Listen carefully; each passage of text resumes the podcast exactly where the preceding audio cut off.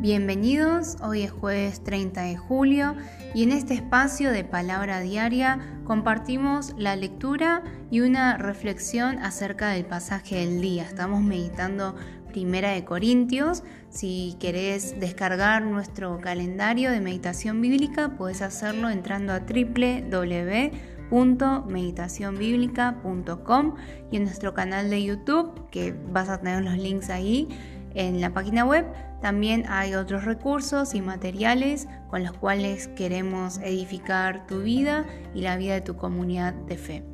Hoy entonces comenzamos con las lecturas que nos acompañan Fernando y Cari y luego vamos a reflexionar en base a la palabra de hoy.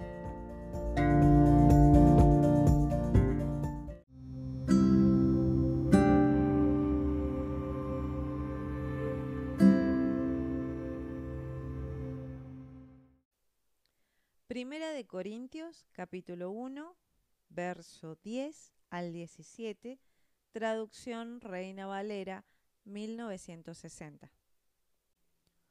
Os ruego, pues hermanos, por el nombre de nuestro Señor Jesucristo, que habléis todos una misma cosa, y que no haya entre vosotros divisiones, sino que estéis perfectamente unidos en una misma mente y en un mismo parecer porque he sido informado acerca de vosotros, hermanos míos, por los de Cloé, que hay entre vosotros contienda.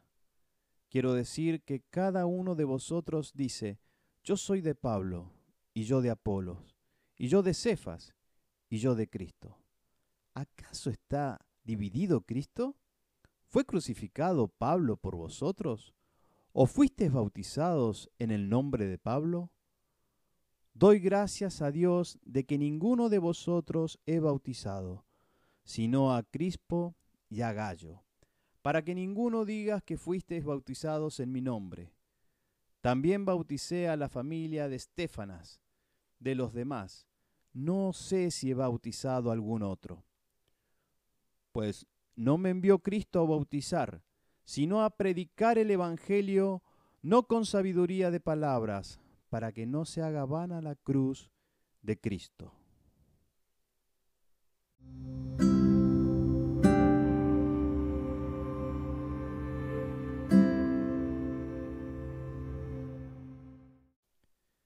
Primera de Corintios, capítulo 1, versos 10 al 17.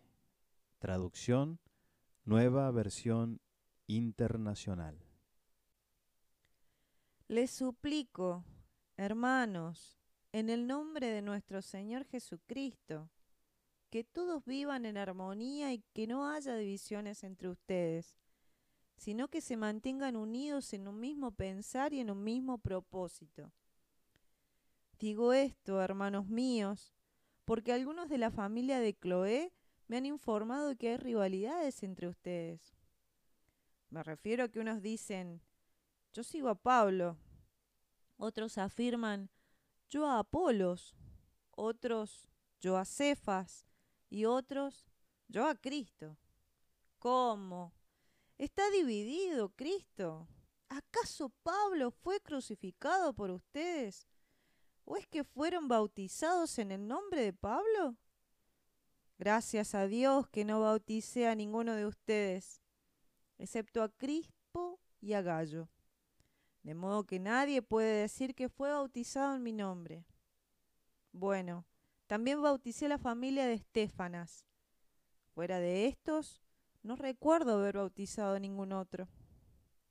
Pues Cristo no me envió a bautizar, sino a predicar el Evangelio, y eso sin discursos de sabiduría humana, para que la cruz de Cristo no perdiera su eficacia.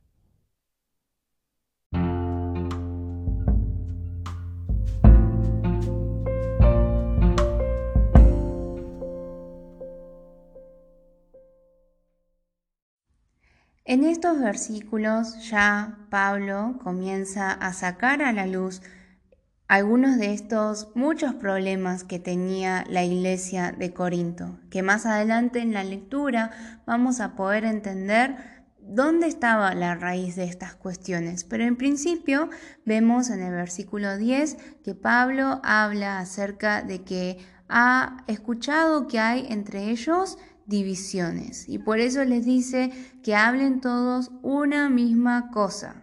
¿No? Pablo les ruega, les ruega por el nombre del Señor Jesucristo que hablen una misma cosa y que no haya entre ellos divisiones, sino que estén perfectamente unidos en una misma mente y en un mismo parecer. Cuando leí este versículo, una de las primeras cosas que, sentí o que me hizo pensar fue qué, idealista que es Pablo. ¿Realmente es posible en un grupo de personas que todos estén perfectamente unidos en una misma mente y en un mismo parecer? O sin ir más lejos, ¿será posible que por lo menos dos personas, dos personas estén de acuerdo en una misma cosa y que no haya divisiones?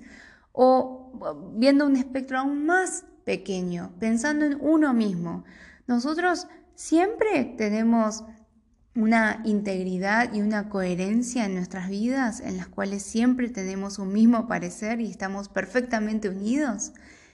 Pero Pablo les está rogando por el nombre del Señor Jesucristo que así hagan, que todos hablen una misma cosa y que no haya divisiones. Pero lejos de ser un idealista, Pablo en los siguientes versículos nos muestra magistralmente, magistralmente como él, él se pone de ejemplo, de ejemplo para enseñar entonces qué es lo que cada uno tiene que hacer para no generar divisiones, para contribuir a que todos estén perfectamente unidos en una misma mente y en un mismo parecer. El versículo 11 entonces dice que él fue informado ¿no? de que hay entre ellos contiendas. ¿Y de qué se trataba? Versículo 12, que algunos decían, yo soy de Pablo, yo de Apolos, yo de Cefas y yo de Cristo. Entonces Pablo pregunta, ¿acaso está dividido Cristo? ¿Fue crucificado Pablo por vosotros? ¿O fuisteis bautizados en el nombre de Pablo? Entonces vemos que eh, se estaban dividiendo como en estas secciones, en estos subgrupos, y algunos decían yo soy de Pablo, yo de Apolo, yo de Cefas y yo de Cristo. Y no sé ustedes, pero Pablo tranquilamente en su posición ante esta situación podría haberse sentido, a ver, ¿cómo, cómo decirlo? Podría haberse sentido bien porque tiene una facción, porque tiene seguidores, porque tiene personas que están dispuestas a pelearse con otros para defenderlo a él.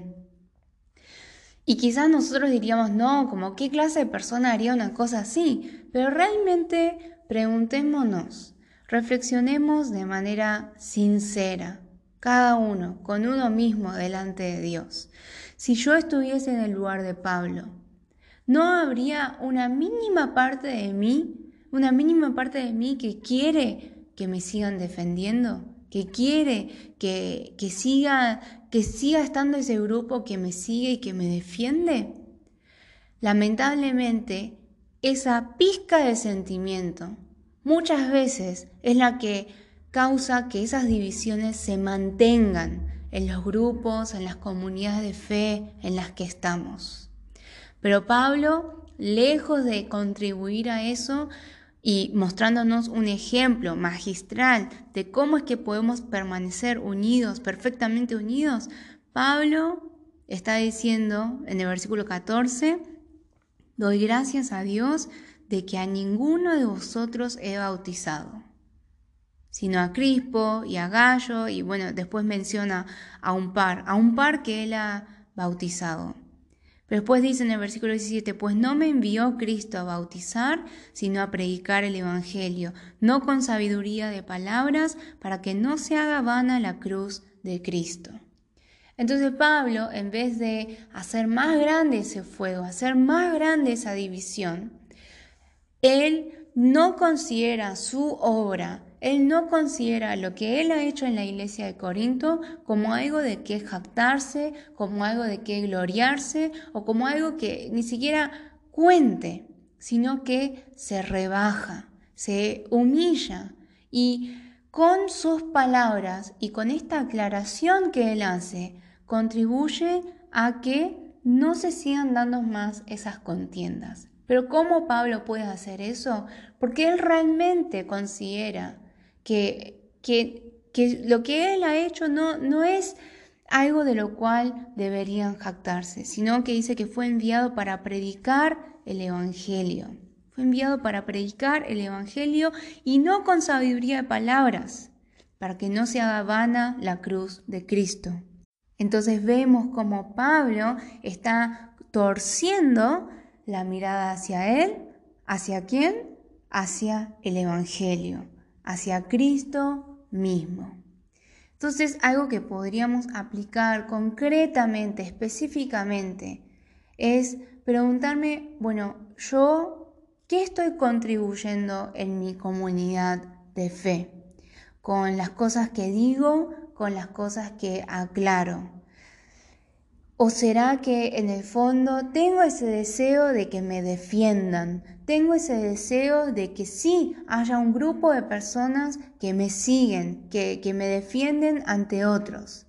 Pablo lejos, lejos estuvo de hacer eso, sino que él se rebajó y él dijo, no, acá no se trata de grupos, no se trata de, de divisiones, solo hay un evangelio. Entonces preguntarme a mí mismo, a mí misma en este día, ¿qué estoy haciendo yo? Para que realmente en mi comunidad de fe hablemos una misma cosa, que no haya divisiones, que estemos perfectamente unidos en una, mente, en una misma mente y en un mismo parecer. ¿Qué es lo que yo puedo hacer para alcanzar este ideal? ¿Qué es lo que yo hoy en día quizás es cuestión de simplemente aclarar algo? ¿Cuál es esa pequeña acción que debo hacer rebajándome, humillando mi ego, humillando mi nombre para contribuir a la unidad perfecta de mi familia, de mis relaciones personales, de mi relación con otros hermanos y hermanas en la fe? Espero que, el Señor nos siga hablando y que nos enseñe, que nos dé también esta sabiduría, esta sabiduría que proviene de amar el Evangelio, de amar profundamente el Evangelio, que el Señor nos siga hablando, nos siga enseñando y nos diga específicamente cómo desea que le obedezcamos en el día de hoy.